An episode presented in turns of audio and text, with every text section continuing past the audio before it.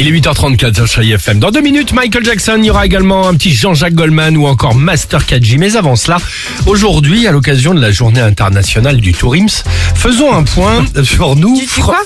Du Tourims Bah, tu fais pas de temps en temps le week-end en vélo du cyclims Ah si, souvent. Voilà, c'était.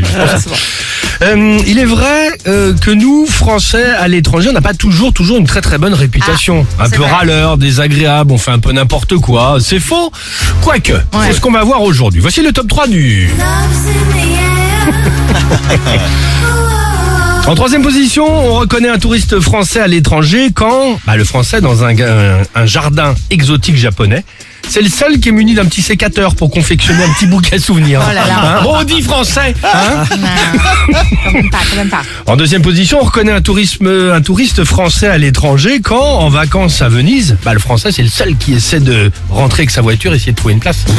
À Venise. Ah bon Maudit français, Ouais, hein, évidemment. Et enfin, en première position, on reconnaît toutes et tous un touriste français à l'étranger quand, lors d'un safari au Kenya, le français c'est le seul Arrête. à donner le reste de son sandwich baguette jambon beurre cornichon et montal à des fauves affamés.